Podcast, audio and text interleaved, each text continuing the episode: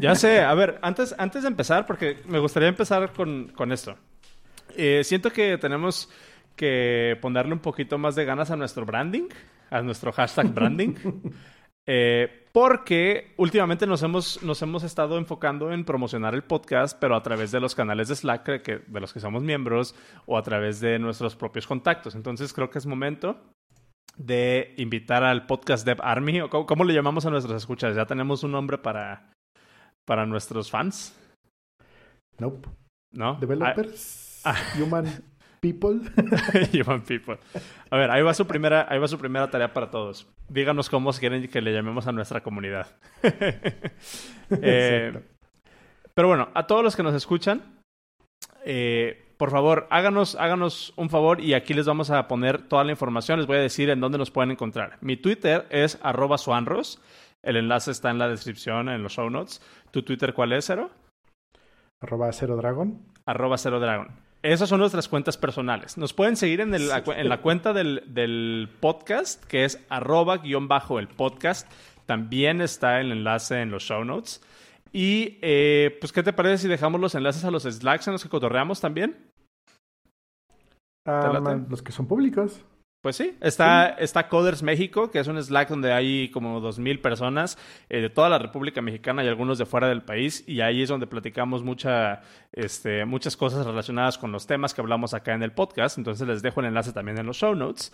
Y eh, algo que sí les quisiera pedir antes de comenzar con el tema, a todos los que nos escuchan y a todas las personas que disfrutan del podcast, es de que por favor se tomen un tiempo de suscribirse al podcast. Suscríbanse en alguna de nuestras plataformas, ya sea que se puedan suscribir a través de iTunes, a través de Overcast, a través de Spotify, a través de Pocketcast, a través de lo que ustedes gusten. Si quieren suscribirse directamente al RCS, también está en la página, lo pueden hacer, pero eh, suscríbanse eh, porque eso nos ayuda a nosotros para saber cuántas personas nos escuchan regularmente. Sabemos que hay varias personas, sabemos los nombres de las personas que nos escuchan en el, en el live show todos los días, porque ya los reconocemos y ya platicamos con ustedes, pero nos gustaría empezar a saber eh, cuántas personas nos están siguiendo en las plataformas y saber así cuáles son los clientes que usan y demás, ¿no? Entonces, si les gusta el podcast, por favor, agarren alguna de las plataformas, ya sea iTunes, Apple Podcasts, bueno, que en realidad es lo mismo, eh, o Overcast o lo que sea, todos los enlaces están en los show notes.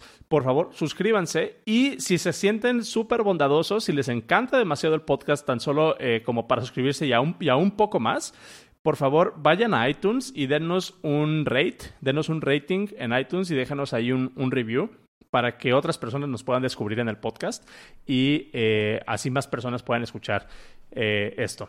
Entonces, ahí les da, ahí va su primera tarea. ¿Algo más? Sí, también se te olvidó que se suscriban al YouTube. Está bien chido porque yo soy suscrito al podcast con mi propia cuenta. Ok. Y cuando empiezo a lanzar el live me llega la notificación. Hola, el podcast está en vivo. Ah, ok, sí, cierto. Y también cuando, cuando se publica el, al siguiente día, cuando publicamos el capítulo, también sale. Se acaba de publicar el capítulo. Ah, e, exactamente. Entonces, si les, si les gusta, si les gustaría recibir la notificación de cuando vamos a transmitir en vivo, si no están pendientes del chat o cosas así, suscríbanse al canal de YouTube, pónganle ahí para que les llegue la alerta y les llegue la notificación de cuando vamos a empezar a transmitir. Y si no, también publicamos en la cuenta de Twitter, arroba guion bajo el podcast, que ya vamos a empezar a transmitir. Y lo último que se me olvidó comentarles es de que también tenemos un canal, un, un o cómo se le llama, un server de Discord. Un servidor Discord. Tenemos un servidor de Discord que es el que utilizamos para, pues, para, como queremos armar ahí la comunidad, pues queremos que ahí se haga la comunidad de personas que escuchamos o que hacemos el podcast. Entonces tenemos también por ahí una situación en la que ustedes pueden eh, estar de invitados en el podcast si en algún momento quieren hacer alguna contribución pueden entrar a un canal de voz que se llama Cabina y pueden aparecer en el podcast. Entonces ahí suscríbanse, por favor. Y, ahí está la invitación al, Discord también en los show notes de este episodio. Yay. Creo que es todo. fin del rant. Pues a ver, ¿qué tenemos en la maleta? Yo tengo un update. Ajá. Es una noticia importante para mí. Eh, pon, pon, pon el sonidito, prepara el sonidito de porras o no sé qué tengas por ahí. Ajá, ese, ese mero. Eh, ahí va la noticia. Ya tengo aire acondicionado en mi oficina. Pon el sonidito.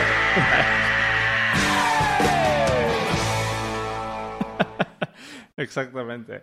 Ese, ese es el sentimiento que tengo ahorita. ¿Y ahora más programar en calzones? Eh, no, irónicamente porque es una oficina muy pequeña y es un aire acondicionado de dos toneladas, ahora tengo mucho frío. Pero, este, sí, ya, ya, es, ya es una, una mejora en la calidad de, de, vida de mi, de mi día a día completamente. ¿Tú cómo estás? ¿Qué ha habido? Pues bien, sigo mm, haciendo algunos trámites de gobierno, todo, todo bien, pero sabes cómo son bien tardados, ¿no? Ya. Em, y pues nada, seguimos, este... Siguen aquí de visita en Zapaz. Nice. de hecho, van a estar aquí un rato, un mes más o menos. Oh, Súper bien. ¿Ellos, ellos son de, de, de, dónde, dónde viven ellos eh, por, regularmente? En Jalapa. En Jalapa, Veracruz. Oh, se me había olvidado que te quiero pedir más salsas, pero ya después te las pido por. Ok. por, ah, pues ahí está. En privado. Está Álvaro también, también quiere salsas, entonces hay que, hay que armar el paquete para cuando regrese. tal, tal vez podamos poner, o bueno, puedas poner un negocio alterno de venta de salsas a través de internet. Todos los... Eh, si, no funciona lo de desarrollo, con, salsas. sí, es que están bien buenas. Eh, para los que no saben, o no sé si sea privado, si no lo editamos, eh, los, los papás de... ellos los hacen, ¿no? Tus, tus papás, no, no sé, tu mamá. Tu mamá hace una salsa de habanero. ¿De cuántos chiles, de cuántos chiles son? Ah, ni idea. Sé que es de habanero con cosas. Yo nunca la he probado porque no como chile. Ok. Está, está muy rica. te, te recomiendo que la pruebes. este... Pero, pero sí, ya creo que la última vez me diste seis salsas, seis botecitos de 100 mililitros o algo así y ya, ya, se acabaron. Eh, yo, yo sí como mucho chile. Sin, sin albur. Por lo regular me piden, por, por lo regular me piden paquetes. Entonces, eh, este Felipe luego pide bueno, se, se, arma una cajita y se va para Colima. Simón. Ah, pues luego te voy a pedir. Luego nos ponemos de acuerdo. Vale.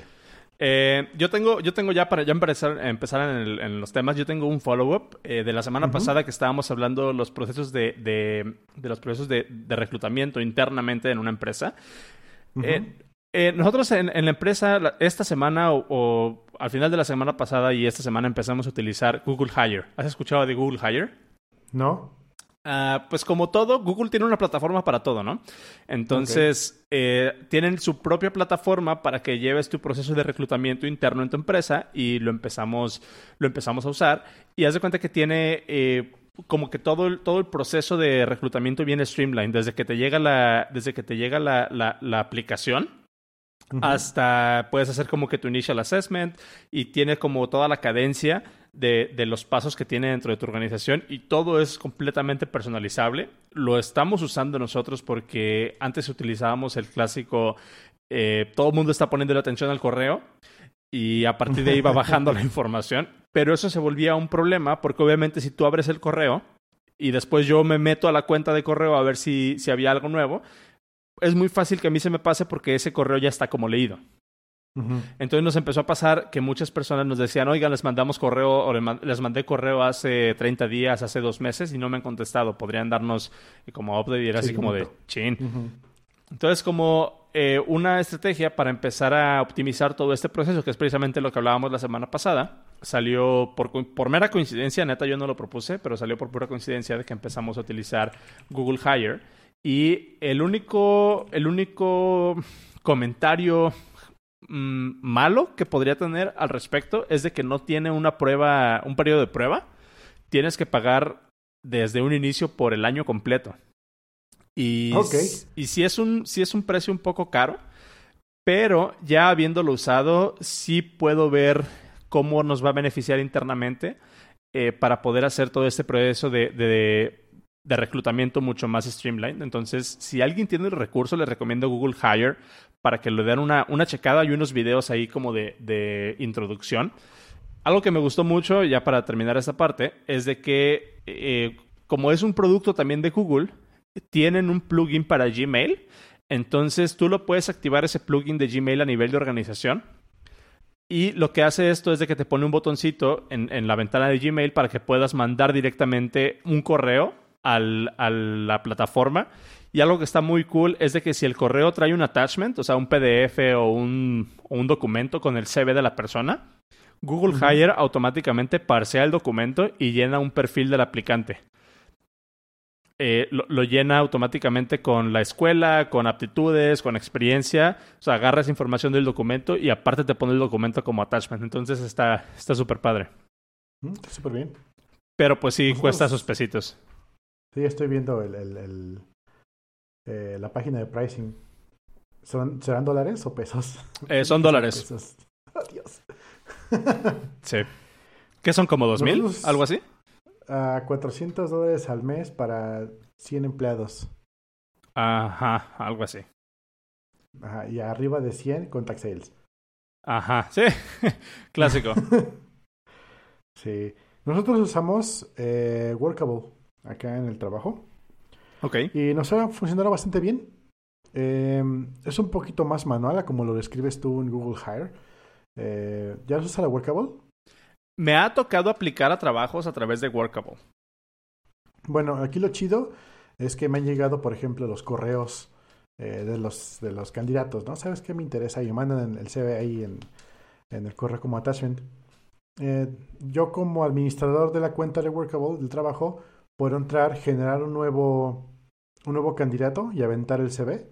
Y lo mismo que me dijiste tú, agarra del, del, del PDF y parsea, busca redes sociales, busca información, busca su, su background, su foto y te arma un perfil ahí mismo. Y le puedes ir poniendo también datos y compartirlo internamente y así. Okay. Eso sí, no sé nada de pricing porque ya cuando llegué ya estaba contratado. y pero, pero ¿qué, ¿cuál ha sido su experiencia utilizando eso? O sea, ¿sí, les, si es, si es bueno? ¿Sí le ven como futuro a esa parte? Es un poquito de dinámica que hay que aprender a utilizar porque si bien yo puedo entrar y darle seguimiento a un candidato, eh, probablemente alguna otra persona no tiene acceso o, se olvida entrar y comenta por fuera. Pero yo veo que la herramienta, si la usas bien, es muy buena el flujo. Realmente nos, o sea, nos, ha, funcionado para dar seguimiento y ver dónde estamos. Eso sí, si llega un correo y nadie lo ve, pues ya va lista, ¿no? Pero la idea es que lleguen los correos y los metas directamente a Workable. Eso es un paso manual que, que, este, que, que ya hace automáticamente Google Hire. Ahora bien, también, también tenemos una página donde pueden aplicar directamente, como tú me estás diciendo, que tú has aplicado en alguna página de Workable. Pero mm, siento que es un poquito más personal, no lo sé, que me manden el, el, el, resumen y yo lo suba a, mandarte la página. Ah, sí, aplica allí. No sé, es como mi mindset, ¿no? Ok. Va, va, va. Y eh, otro pedazo de feedback que tengo con respecto a la parte de, de hiring es de que me estaba acordando que una vez que estaba platicando con un, eh, bueno, a, inicios de mes tuve la oportunidad de estar en San Francisco en el WWDC y dentro de esa misma semana aproveché para ir a visitar a unos amigos que trabajan en Facebook en el equipo de Messenger. Y eh, esta persona, no sé si Memo nos escucha, pero saludos a Memo, me, estaba, me estaba platicando que ya ahora él eh, ya lo certificaron, eh, por así decirlo, para poder hacer entrevistas entre, eh, dentro de Facebook. Y se me hizo bastante curioso de que Facebook tenga este como proceso interno donde te preparan para saber cómo entrevistar a alguien. O sea, se vuelve como parte de la cultura de la empresa, ¿no? Y creo que todos lo sabemos de que, sobre todo estas empresas grandes de Silicon Valley, son famosas por tener estos procesos súper estrenuosos de, de entrevistas, ¿no? Que algunas son cinco o seis entrevistas y tienes que estar eh, en, un mismo día haciendo, eh, ¿cómo se dice? Ajá, el pair programming o resolviendo algoritmos en un pizarrón blanco y se vuelven como parte de la cultura de una empresa. Entonces, solamente quería como, como recalcar esa parte de que a, vista de estas empresas, eh, no cualquiera puede entrevistar y es importante para ellos que el entrevistador pueda representar los valores y lo que busca la compañía al momento de estar entrevistando a alguien. Y, o sea, no es de que ya entres a la empresa y nada más porque eres súper bueno programando o bueno técnicamente, significa que puedes entrevistar a alguien de la forma correcta. Entonces, se me hizo un dato interesante y se los pongo ahí como, como un punto extra para lo que hablábamos de la semana pasada. Es un poquito más, eh, por ejemplo, de lo que decíamos la semana pasada de tú pondrías entonces retomamos la pregunta tú pondrías entonces a un junior a hacer entrevistas eh, yo yo en lo personal sí em, y, pero pero no tomaría su su cómo se puede decir no tomaría su feedback con el mismo peso con el que tomo al de una al de una persona que tiene más seniority dentro de la empresa. Pero qué tal que este junior no está calificado para representar tu empresa tal cual, porque apenas es junior. Por eso, pero, pero no estoy tomando, digamos que no estoy tomando el 100% de su criterio como, como el, feedback para decidir si esa persona entra o no. No, sí, eso sí me queda claro, pero imagínate que tienes un junior, lo pones a hacer una entrevista y como él no representa al 100% porque todavía no conoce eh, la forma de trabajar de la empresa, le da una mala impresión al entrevistado y por eso se va Oh, ok. Interesante. Ah, ah la volteaste. Ajá. ok, no, es, interesante pensarlo desde ese punto de vista, no me había tocado. Aquí en el trabajo sí tenemos un, un proceso de entrenamiento. Tenemos un, documento en el Drive donde te dice cómo ser un buen entrevistador. Ok, debo, debo admitir que no es el mejor proceso de, de entrenamiento, pero por lo menos es una guía. Tenemos una idea de cómo llegar, cómo, cómo presentarnos, cómo, cómo actuar. Mm, si es en línea, siempre tener la cámara, aunque, aunque el entrevistado no tenga, pero tú sí, por lo menos para dar imagen. Cosillas así. Okay. Pero sí haría falta, tal vez en un futuro, tener ya un, un, un, eh, un training tal cual para, para, poder hacer, para poder ser entrevistador. Sí, eh, también creo que depende mucho de, del, de la importancia que le da la empresa a esto, ¿no? Siendo sinceros. Hay muchas personas que no, que no, hay muchas empresas que ni siquiera evalúan eh, la parte de la cultura laboral y nada más contratan a cualquier persona por, por contratarla. Entonces también es un punto válido decir, pues sabes que a nosotros no nos interesa tanto. Em, que, que yo en lo personal siento que no es como que lo correcto, pero sabemos que, sabemos que se da. Sucede. Ok. Eh, ¿Algo más que decir de follow-up? ¿Tú? ¿Alguien te comentó algo? No, realmente no, estuvo bastante tranquila la semana. vale, vale, vale. De hecho, bueno, sí, me dijeron que sería como que un déjà vu porque ya era como que repetido, pero así de, pues, que es desde el otro lado del punto de vista. claro, sí, sí, sí. Entonces ya vamos a dejar, vamos a dejar la parte de hiring, a menos que salgan más preguntas. Si alguien tiene más preguntas sobre esto o sienten que nos falta mencionar algo, pues ya saben dónde nos pueden contactar. ¿Vale? Eh, ahora lo que quiero hacer es mandarte un enlace. Eh, o bueno, primero te voy a hacer una pregunta. Voy a mandar un enlace aquí al canal, pero por favor no lo abras todavía. Te voy a hacer una pregunta y lo discutimos, ¿vale? Ahí te va, ahí te va la, la suposición, el supositorio. entras, entras a una empresa, eh, entras a una empresa y el código que heredas tiene malos hábitos. Está hecho, como le decimos por acá, con las patas, ¿no? Como en todos lados, tienes un deadline. Tienes que entregar el producto, tienes que entregar el update, el release, lo que sea. Em, y no se puede hacer una refactorización. Por lo menos no está dentro del, dentro del plan eh, a corto plazo. ¿Qué haces? Tú como, tú como developer senior, ¿qué es lo que vas a hacer? Vas a continuar con el patrón, con, con, las malas prácticas de desarrollo, con todo el setup que ya está hecho, nada más para que el producto o el proyecto siga de una forma consistente, o eh, intentas, intentas utilizar mejores patrones, o sea, intentas así como meterle los mejores patrones a fuercitas, moldear el trabajo a, digamos, como con todos los contras que tiene, pues, vas a estar peleando contra corriente o vas a estar nadando contra corriente, aunque sea inconsistente. ¿Cuál de las dos eliges? ¿Y cuál, y, cuál de las dos crees que, la mayor que el, mayor porcentaje de personas eligió? Ah, qué buena pregunta, segunda. Mira, depende mucho de. Ahora sí que te va por la herramienta, el lenguaje. Porque, por ejemplo, eh, en JavaScript, puedes tener la mitad o tres cuartas partes o el 99% de, de los archivos de tu repositorio con las patas. Pero eh, como no es obstructivo hacia sí mismo, tú puedes empezar a desarrollar lo nuevo eh, utilizando buenas prácticas y em, eh, puedes importar los otros archivos y obviar que estén mal hechos y tú utilizarlos de forma correcta para sacar la chamba y ya en un segundo sprint, tercer sprint, ya ves si empiezas a refactorizar o, empiezas a, a mejorar algunas cosas. Pero eh, por eso te decía, depende del lenguaje. Por, por ejemplo, en Elixir. En Elixir que usamos em, Phoenix, pues el, framework ya está bastante bien hecho. Es muy difícil hacer algo malo allí sin que te revienten la cara. Entonces, Em, ahí yo considero que es mucho más difícil encontrar un código estúpidamente malo, pero aún así, si lo encontrases, por lo menos funciona y puedes de la misma forma empezar a trabajar encima de eso eh, y empezar a setear nuevos estándares. Y eso me tocó vivirlo. Digo, ¿a quién no? Em, tienes, por ejemplo, eh, un, este, un código con un coverage de 10, ¿no? De 20. Eh, lo primero que haces es agarrar y ¿Ese, ese 10 o 20 es porcentaje? De, o sea, 100%. Sí, sí, sí, exacto, de 10 sobre, 10 sobre 100, 20 sobre 100. Y, y, pues, ¿qué haces? No? O sea, no, no vas a poner la vara del coverage a 85, que es cuando tú quisieras ya decir, bueno, ok, no está tan mal. Entonces, lo que hicimos en esa ocasión fue, ok, ¿en el coverage? En 30, va. Vamos a dejarlo en 30, por lo menos no vamos a tirarlo más. y empezamos a trabajar encima de eso. Y a las dos, tres, cuatro iteraciones, ya varios sprints adelante, ya nos dimos cuenta que el coverage lo teníamos a 60. Y ya con, ese, con esa carrera que teníamos, empezamos a subirlo y, luego llegamos a 90, 95, 96.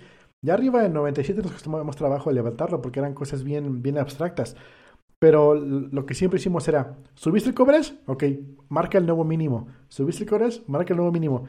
Y los otros, developers, los otros developers decían, oye, este, ¿pusiste el coverage bien alto? No, simplemente lo dejé como estaba, a, como lo habían dejado y, ahí, y sobre eso trabajamos. Y eso fue lo que nos, lo, que ha funcionado.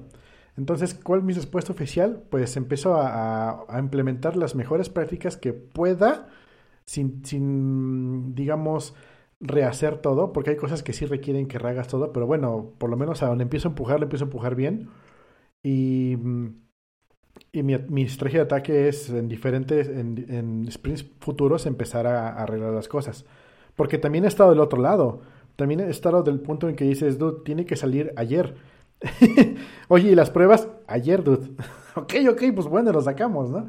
Entonces, em, también, también he estado del otro lado y pues este, se comprende que pues no siempre se ha podido o, tal vez no llegó, no era requerimiento o la persona no sabía y pues hay que trabajar. Siempre vas a trabajar con algo así. Y con respecto de qué es lo que la, la mayor personas hacen,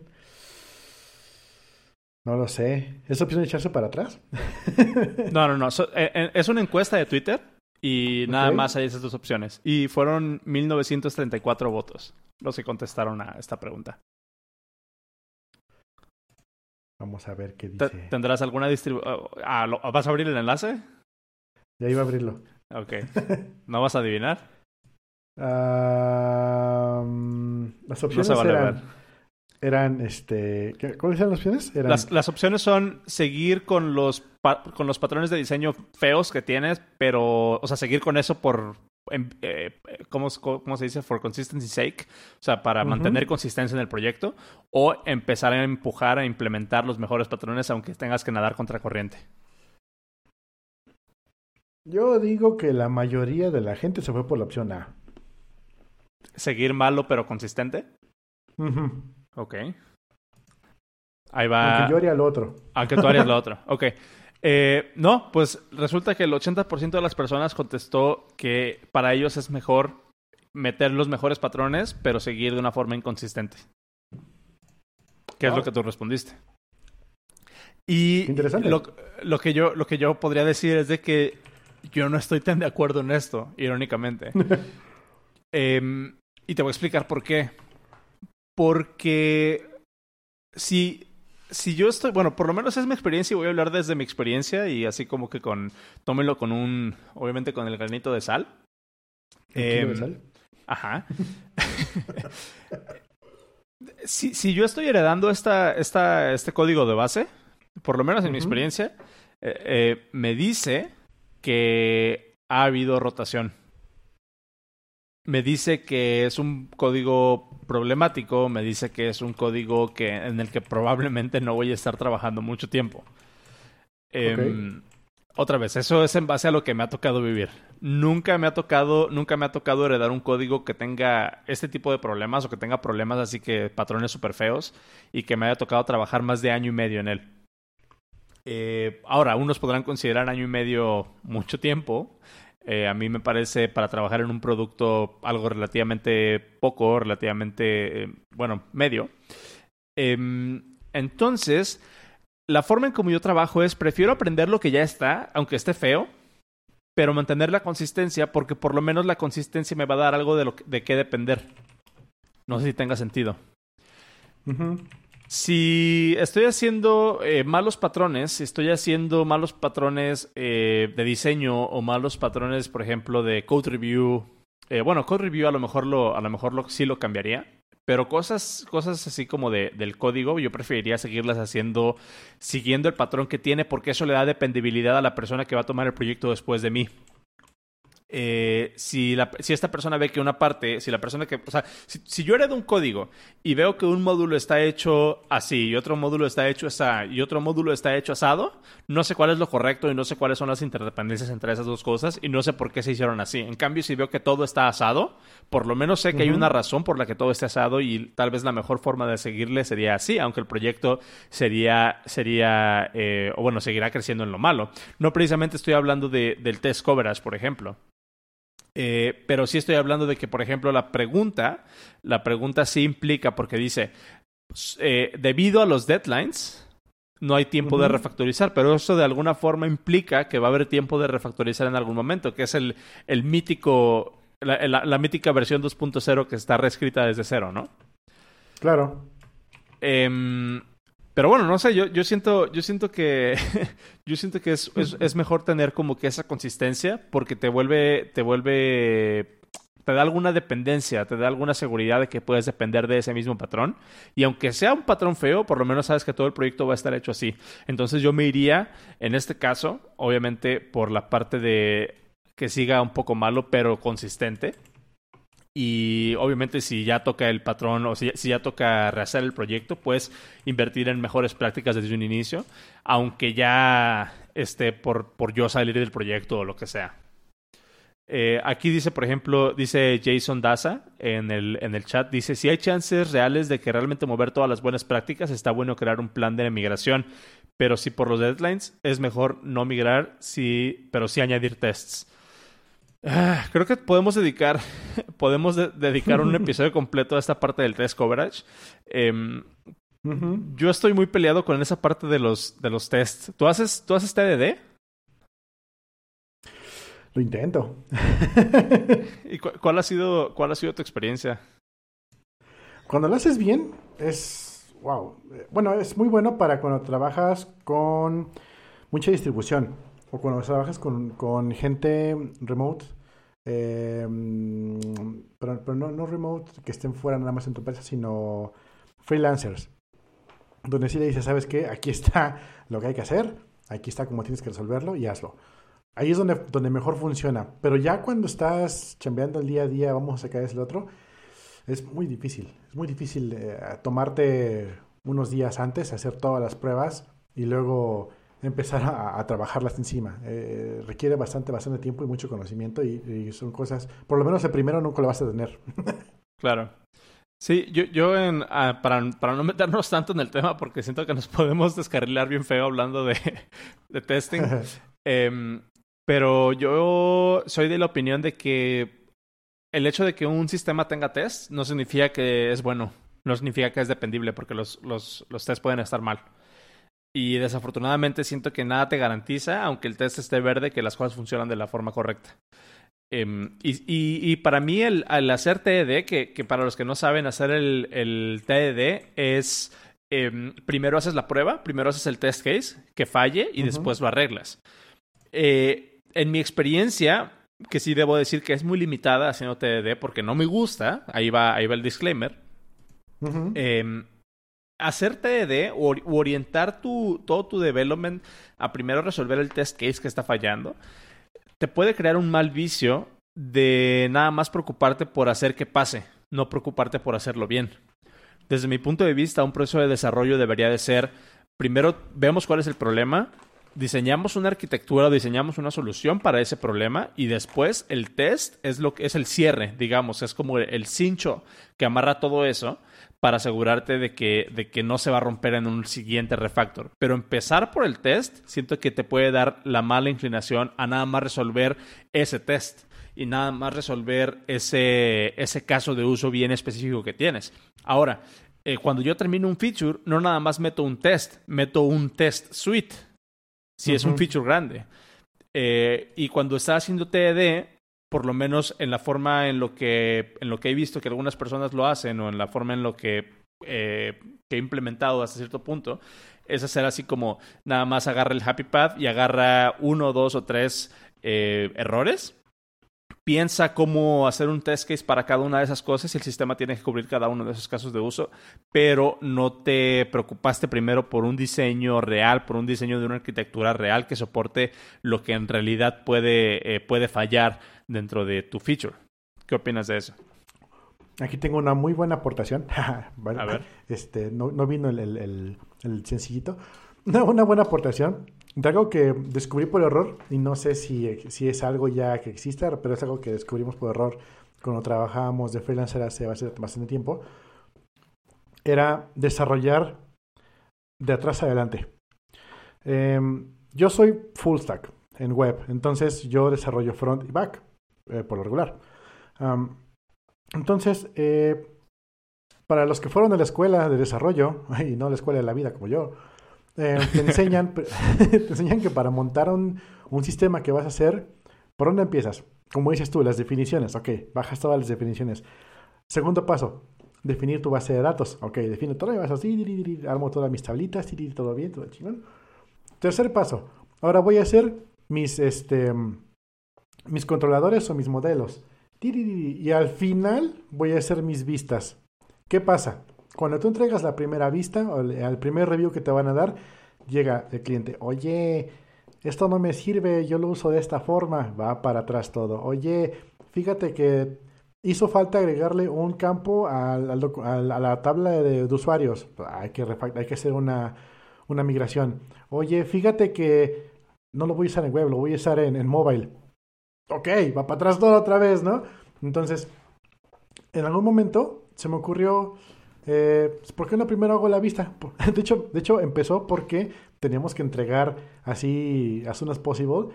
Y digo, pues, ¿qué les parece si hago primero la vista? Para que el cliente vea que estamos avanzando y ahí nos diga sus primeros este, feedback. Y luego ya que tengamos así ya bien sentado cómo lo va a utilizar, pues vamos a, vamos a hacer hacia atrás todo lo demás. Ya vamos ya a los controladores y al final los modelos y, al final definimos incluso las bases de datos, ni siquiera antes, después de los modelos. ¿Qué sucedió? Nos aumentó la velocidad de desarrollo así como por el doble mínimo, así bien cabrón. Porque pedía una pantalla nueva, pedía una interfaz nueva, se dibujaba eh, así rapidísimo en HTML, se presentaba y el cliente decía, no, esto no me gusta, esto no me sirve así, yo lo uso de esta forma. Ah, pues de una vez, pa, pa, cambio, sí, pero ¿Por qué? Porque no había que modificar nada de fondo. Nada más era puro markup. Y el cliente decía, ok, me gusta, va, sigamos. Y en ese, en ese sigamos empezamos a hacer todo lo atrás y luego nos dimos cuenta que todo hacia atrás era igual, porque todo era un API, todo era un CRUD, todo era, a fin de cuentas, era un insertar, o leer de la base de datos. Claro. Em, o sea, el, lo que te iba a decir ahorita, o sea, precisamente, ahorita antes de, ahorita dejo terminar, pero es así como que eh, si tienes un separation of concern, si tienes eh, las cosas bien separadas, el frontend no tendría por qué, o sea, la velocidad de desarrollo no tendría, del backend no tendría por qué verse afectada por el frontend, ¿no? Mm, sí, no. Porque puedes tener incluso dos equipos, uno haciendo frontend y uno backend. Y por dices, eso. ok. Sí, no. Y dices, vamos a trabajar al tiempo, no hay problema. Tenemos las definiciones. ¿Qué pasa cuando entregas la primera pantalla y te dice, oye, eh, los usuarios en Mongolia tienen tres apellidos. ok. Y dice el de frontend, ok, le pongo un campo nuevo. Y dice el de backend, ¿qué? Hay que cambiar la base de datos, hay que hacer una migración, hay que mandar a hacer un deploy nuevo. Y si eso se hubiera visto desde el principio, obviamente bien bajar las definiciones no pasaría esto, pero en la realidad todo, muchas cosas se obvian. Entonces, bueno, eso fue mi experiencia, ¿no? Que fue de, cómo empezamos a, a, trabajar de atrás hacia adelante. Ajá. Así le llamé. Y hoy en día por ejemplo, cuando he tenido eh, juntas con personas de UX, eh, nos damos, me, di cuenta que es justamente eso. Primero llega una, una agencia o bueno, un, un, encargado de UX, define todo, cómo va a ser el wireframe de la aplicación, así con screenshots o como lo vayan armando, lo presentan al usuario final, ya sea el cliente o sea un usuario tal cual, y de ahí toman feedback y hacen como tres, cuatro feedbacks de ahí, hacen varias iteraciones sobre eso Y al final, cuando ya tienen ya el modelo probado, que dicen, este es el modelo que vamos a utilizar, ya se lo pasan a desarrollo. Y desarrollo hace plim, plim, plim, plim, y salen dos patadas de aplicación. Ok. Eso es algo bien interesante y creo que va un poquito de la mano a, esto de las pruebas, por así decirlo. Porque pues debes tener una, una muy buena emisión. Ahora bien, la forma en que describiste en cómo se trabaja, que primero tienes que bajar la, chamba, hacerla y hacer el wrap-up con, con, la prueba, es lo que yo uso día a día. De hecho, hoy me acabo de aventar un buen rato haciendo unos features y las últimas, la última media hora, una hora fue haciendo las pruebas. Y sí, eso me, me, da consistencia porque ya no tengo que preocuparme de que si en un futuro muevo algo, vaya yo a, a, a echar a perder algo. Pero aquí es bien importante, puedes caer en el extremo opuesto. En el extremo que tú le estabas diciendo, este que puedes caer en el problema de que cuando levantas una, las pruebas al inicio, te dedicas únicamente a levantar código para pasar las pruebas y no realmente la experiencia del usuario o para resolver el problema que realmente deberías resolver. Pero ¿qué pasa cuando tú trabajas al revés? Tienes primero el código y al final las pruebas. ¿Qué pasa? Que luego tienes al, al, al Carlos ahí chambeando en las últimas cuatro horas y dices, ah, sí, estoy cambiando las pruebas para que pasen los nuevos, este, los nuevos specs. Y de, entonces cambiaste las pruebas para que pasara tus cambios, pero entonces no, no compila con lo anterior, o qué pasó con lo anterior, y eh, luego viene el end-to-end y no trae. E, exactamente, o sea, para mí em, no es un argumento en contra de, de hacer testing, pero sí siento que, que depender tanto o, darle tanta importancia a los tests, y, sé que algunas personas me van a aventar el, tomatazo ahorita, em, pero, pero sí, siento que darle eh, tanta importancia como le dan algunos, algunas organizaciones em, a, los, a los tests como indicador de buen código, em, termina, termina siendo como un, un, tiro por la culata, porque entonces, ¿dónde está la, dónde está la, el source of truth? Pues aún si tú, aún si tienes un test coverage del 100%, no sé, eh, para empezar, ¿cómo defines un test coverage? O sea, ¿cuál, es el porcentaje o cómo se define el, test, el porcentaje de test coverage? ¿Son las funciones? ¿El número de funciones que están cubiertas? O porque yo puedo poner una prueba para cada función que haga, pero eso no significa que mi código va a estar bien hecho. Es correcto. Entonces, ¿tú cómo defines el test coverage? ¿O en las herramientas que usas, cómo defines el test coverage? En Elixir, si no me equivoco, te prueba, eh, tú puedes incluso únicamente pegarle al, al, el rotador y vas checando que haga lo que te vaya contestando lo que quieres en cada una de las opciones y ya internamente va probando todos los controladores, por ejemplo. Em, o que vas a probar todos los casos, como dice Álvaro, exacto. Em, también, en, por ejemplo, con Jest, yo trabajo mucho con Jest para JavaScript y Jest te levanta cuatro columnas es número de líneas que pasaste el cobras por allí, o sea, que, las hiciste ejecutar, que todas las funciones las hayas ejecutado, em, que todas tus anidaciones de, bueno, que todos tus ifs hayan pasado por uno y por, el else. Y, y la complejidad. Si tienes mucha complejidad de código, entiendes muchos callbacks en JavaScript, em, tienes que pasar por todos. Es lo que tiene que hacer. Entonces, eh, como dice Álvaro, eh, vas a probar todos los casos. Entonces hay que hacer una prueba cuando falla, una prueba cuando falla en esta cosa, una prueba cuando funciona, una prueba cuando sí, te vas uno por uno. Y el mismo Yes te va diciendo, ah, te faltó probar esta función. O bueno, sí la probaste, pero no probaste este, este caso, este if de aquí, de aquí para allá. Em, o no pro, o, o quién probaste la función, probaste esa, pero te falta probar esta línea en específico. Y ya, no sé cómo lo haga internamente, realmente no lo sé. Pero así es como, como lo hace. Y es que te, da cuatro columnas y tú puedes decir, ok, em, necesito que mi coverage para que pueda pasar el commit, necesito tener un mínimo de un threshold de X% por ciento en cada una de esas columnas. Y si alguna de las cuatro falla, te, te rebota el commit. Ok. Eh, no, no, no sientes, bueno, más bien te, o sea, cambio el argumento. Yo siento que eso que estás comentando es una función Em, o, es, es, un producto de que los lenguajes en los que se están trabajando no son tipeados. Mm, déjame escondo de los tomatazos. Porque lo que estás describiendo es un, es un static type checker. O sea, está haciendo, lo que está describiendo es, es este eh, static analysis de un programa. Sí y no. Porque sí, eh, si vas y checas eh, las funciones que te regresan lo que, lo que deberían regresarte o que manden a llamar otras funciones en el orden que tú les pides que la manden a llamar. Eso es eh, diferente del typing. Ahora bien, por aquí en el chat andaba hace rato Jason. Jason está haciendo un trabajo gigantesco en el aquí en la oficina eh, de pasar todos los repos de frontend a TypeScript. TypeScript es JavaScript hard typed. Em, y si utilizas static type checking, ya no necesitas crear test para probar eso. Sí, exactamente lo que acabas de decir tú. Em, entonces, al meter, primero ingresó metiendo unos este, probadores de, tipos de datos embedeado en el editor de código. El, trade-off era que tienes que utilizar VS Code. Em, sin embargo, cuando estás desarrollando, te iba diciendo, eh, le estás defecando aquí, carnal, aquí esto no se hace así, esto es acá, ok. Eventualmente todo cambió a utilizar puro TypeScript. Y si es, eh, si bajas muchas eh, dependencias de código que digas, esto no llegó bien, esto llegó mal. Sin embargo, las pruebas que yo hago, muy poco se enfocan a, te voy a mandar un objeto y espero que lo recibas bien. Sino más bien en, te voy a mandar este objeto y yo espero que dentro del, proceso que hagas mandes a llamar esta otra función que yo estoy haciendo un mock.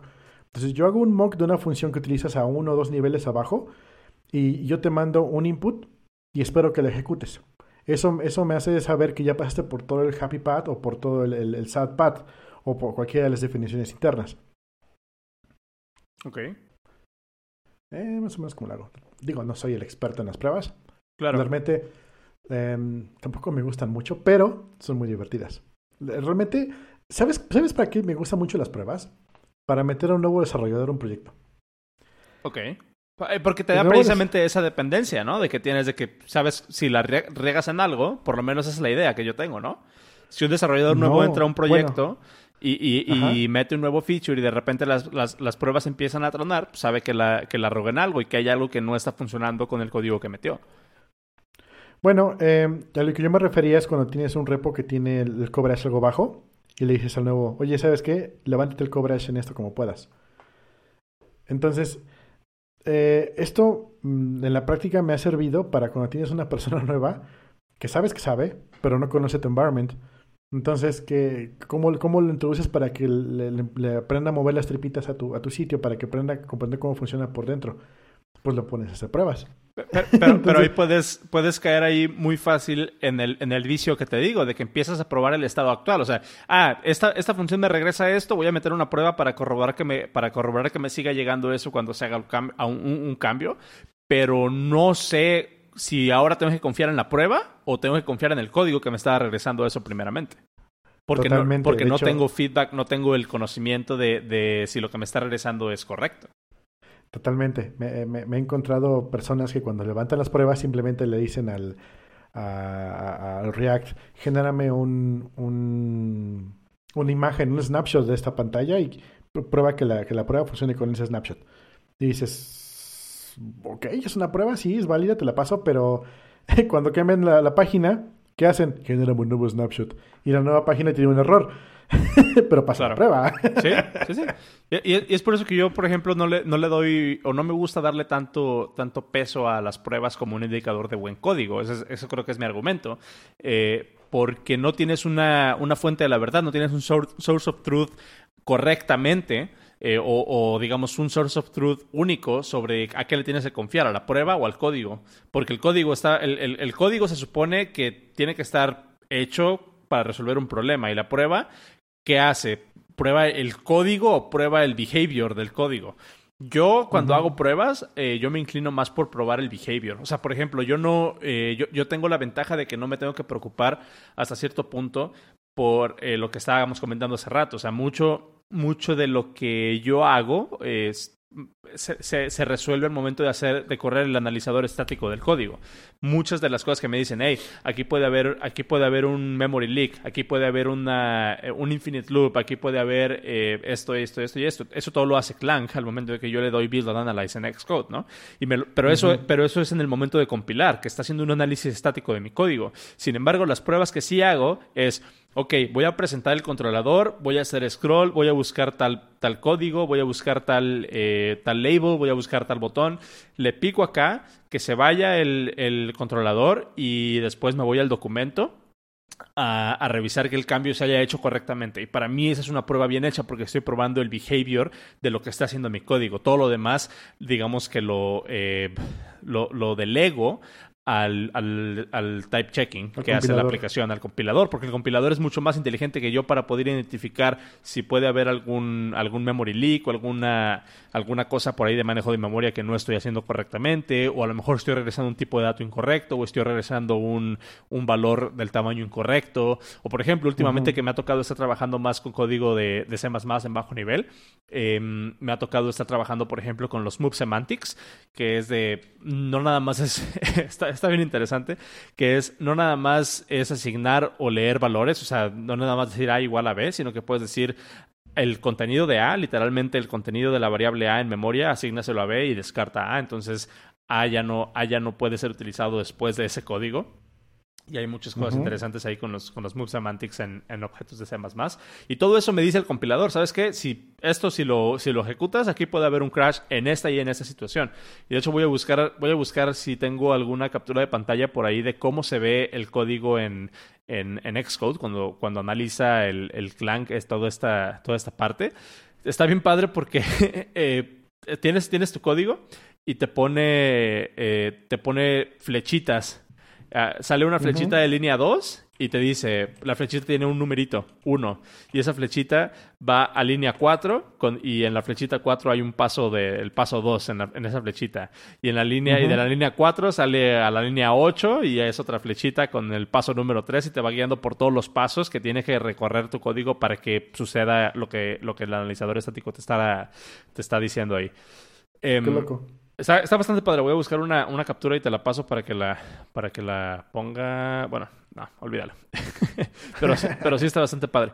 Em, entonces yo, yo soy más de esa, de esa teoría de que para hacer testing correcto no debes de buscar probar que una función que acepta dos números te va a regresar cuatro si le pasas un 2 y un 2. Para mí ese es un test perdido, es un test que no agrega nada.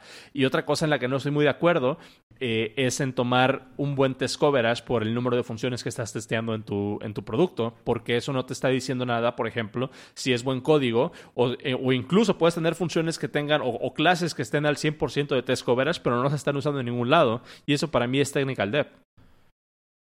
Totalmente. ¿Te fuiste o sigues aquí? Aquí estoy. Ah. Este, lo que estabas escribiendo más de lo que haces, creo que entra más ya del lado de lo que son pruebas de integración o pruebas de end-to-end, ¿no? Eh, creo, que, creo que ahí es como tu, tu gran diferencia, porque estás eh, pensando, ok, de un lado son las unit testing, luego son los test suites, pero también tienes las pruebas de integración y las pruebas de end-to-end.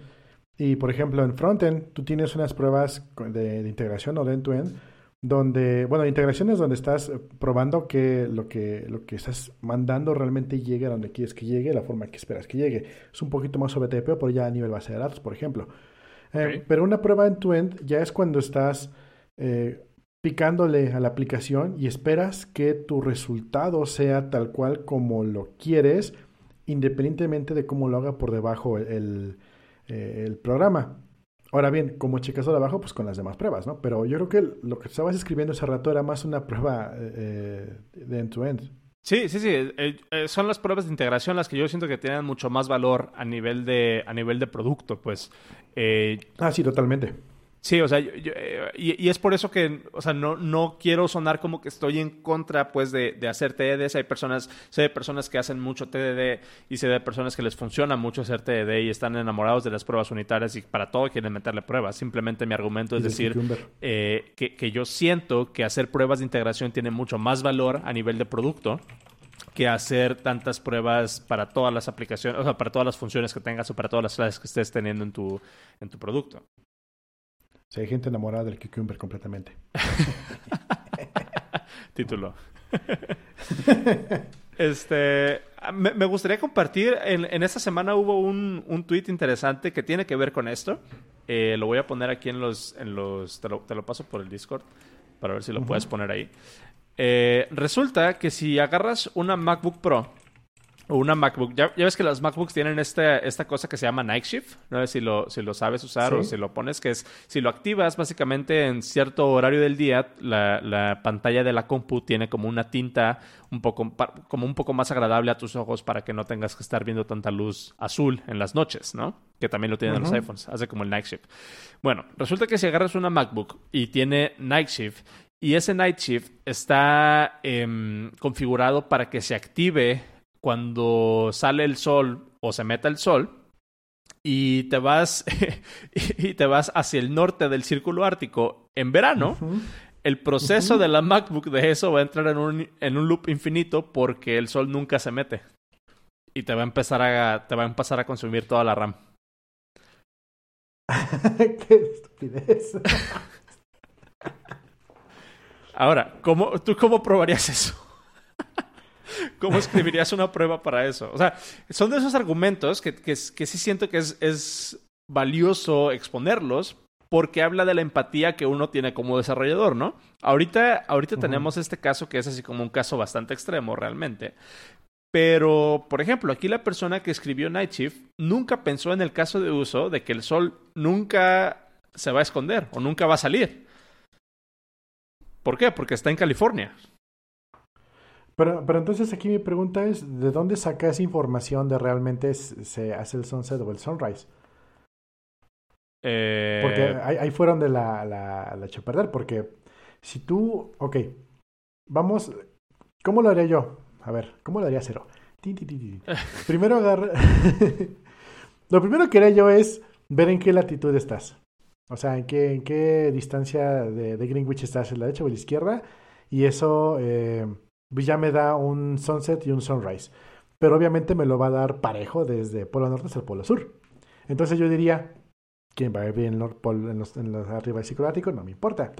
y libero y empujo y listo. Entonces tendrías gente que obviamente está en lugar donde nunca se setea el sol, pero ya tu compu ya está poniéndose amarilla. Ok, entonces lo que hay que necesitar es conseguir un servicio donde te esté diciendo dónde está el sunrise y el sunset en tu, en tu localización por GPS o por, o por este por IP o yo qué sé, ¿no? Entonces, ya no estás únicamente haciendo, em, ya no estás únicamente obviando en qué mayor o menor eh, eh, uso horario estás para poner el amarillo o el no amarillo, sino que ya estás dependiendo de un servicio tercero. Y aquí es donde ya viene lo interesante. Si vienes de un servicio tercero, tienes que validar que, obviamente, como decías, todo lo typeado, tienes que validar que, que, las horas existan, y seguramente fue lo que no validó, porque, porque seguramente dice eh, lunes, sunrise, nada, sunset, nada. Pero entonces quiere decir que no valido eso. Ok. Aquí. Eso es lo que yo, yo habría pensado. Pues sí, aquí creo que la, creo que el, el, tweet eh, tiene alguna algunas capturas de pantalla de qué es lo que estaba mostrando el, el proceso y tienen una entrada de una base de datos eh, que la base de datos dice eh, Opal Night, dice Sunrise diagonal, la tabla de Sunrise Sunset en, en los campos de Sunrise y Sunset nada más dice Opal Day. O sea, literalmente no se está escondiendo el sol, entonces no sabe eh, cuándo desactivar Night Shift porque... Pues, no llega una hora. Ajá, exactamente. Entonces, bueno... Hasta el punto de la... sí, sí, sí, Simplemente digo que, que, esta parte es como que un, un dato jocoso. Eh, porque habla precisamente de la, de la empatía que uno como desarrollador o uno como ingeniero debe tener de pensar en estos casos de uso. Simplemente, pues muchas veces eh, no es posible cubrir todos los casos y en este caso creo que es un, creo que es un error em, pues simplemente de, de, falta de previsión. Ahora, está bien interesante lo que dice Hackro. Puede que el problema venga desde antes y no específicamente en el cambio de día a noche. ¿Qué tal si es un problema con el GPS o con el servicio de localización de la computadora? Pero aún así caes en el momento de que tienes que recibir un valor y tienes que poderlo procesar. Y si en vez de que te lleguen dos, te llega uno compilado, ahí debe haber tornado una prueba. O... Ajá, posiblemente. ¿Tú has tenido, ¿tú has tenido eh, casos en los que sí digas, ah, este test me salvó la vida? O sea, ¿ha valido la pena meterle tantos test a, tu, a tus servicios, a tus aplicaciones? Me ha pasado que se liberan algunas cosas en un código que yo hice y me dicen, oye, tu prueba no pasa porque le moví esto. Y le digo, ah, pues está haciéndolo mal, está aquí así. Y eso fue uno súper leve y es muy, muy clásico. Ok. Pero donde sí me ha salvado la vida una prueba una vez, no fue precisamente por mover, código y, y este, echarlo a andar. Me acuerdo que estaba yo deployando algo y en, la, en el CI, a la hora de correr la prueba para, para ya mandarlo, tornó.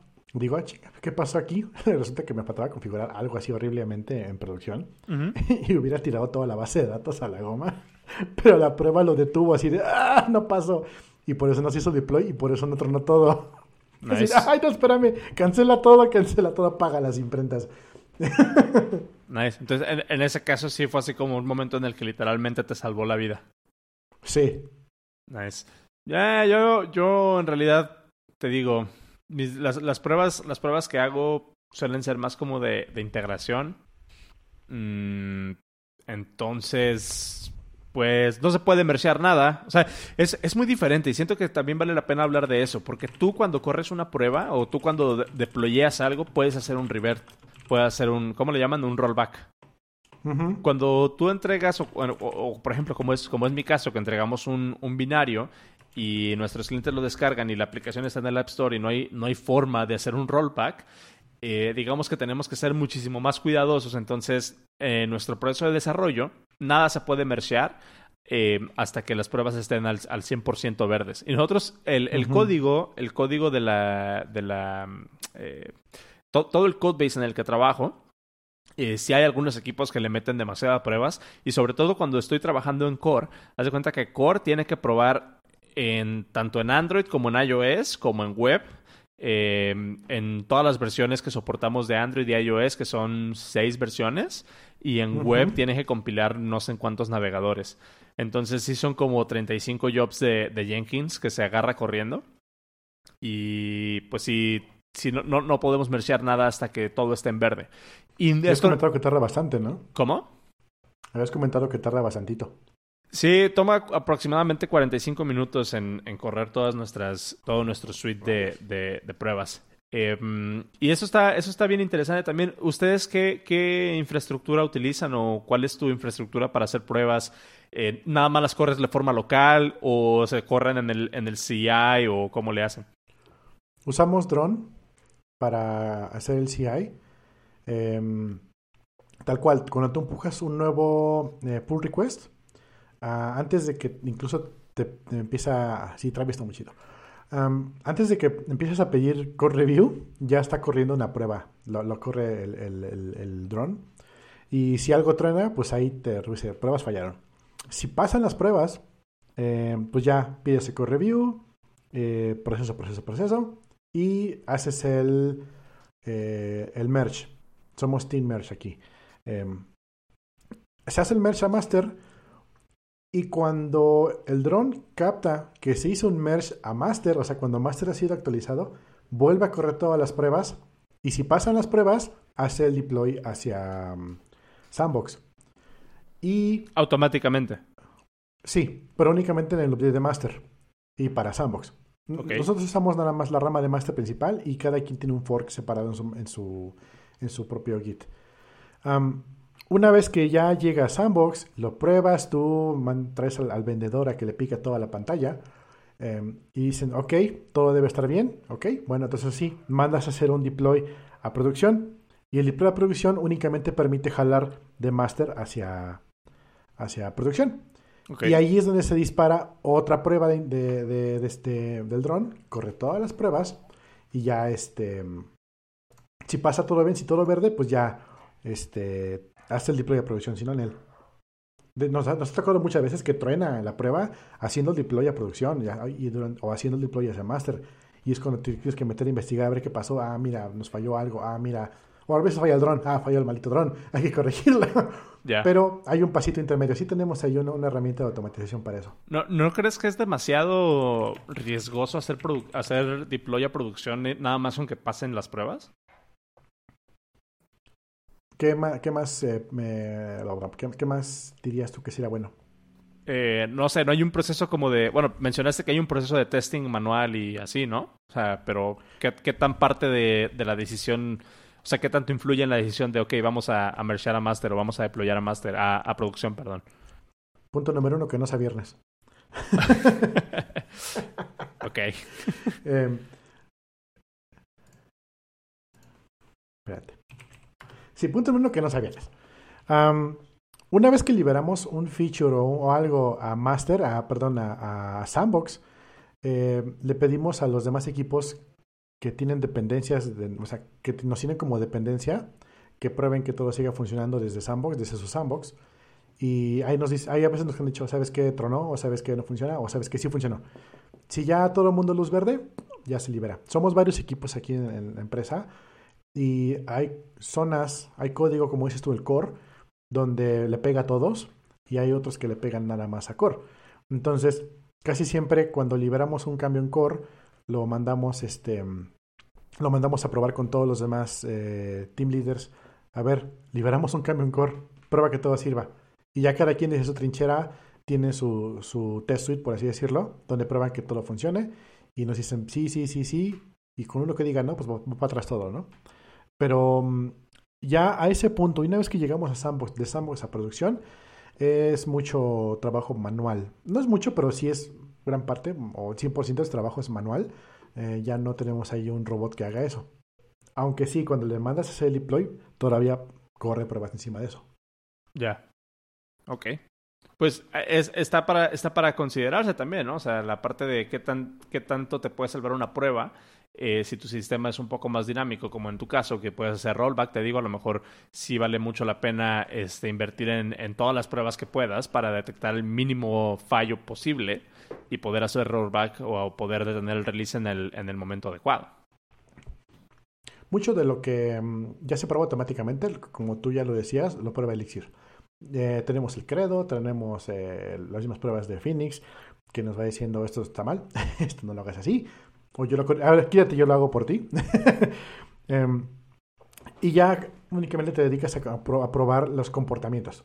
Tal cual, así de voy a mandar esto y espero que me contestes esto en esta forma o espero este resultado, pero ya no pruebas código tal cual, pruebas el comportamiento, como bien lo estabas diciendo, a un nivel programático, todavía ni siquiera a un nivel eh, visual. Donde sí eh, siento yo que nos hace mucho falta es meter pruebas eh, ya en, en, la vista. Es, sería, épico poder trabajar en eso, pero obviamente regresamos a la primera pregunta que me hiciste. Tiempo. sí. Vale, vale. Pues creo que sin querer queriendo terminamos hablando de testing. todo es culpa de Hackro. Ya sé, todo es culpa de Hackro.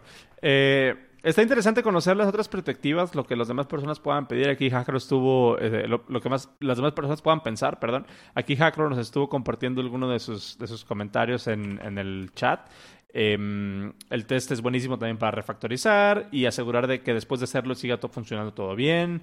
Eh, en otros dice Hackro que eh, ellos usan Travis, tienen exactamente lo mismo, este, tienen que hacer eh, los checks, tienen, todos tienen que dar OK, los links tienen que estar OK y ya después hacer el merge a producción.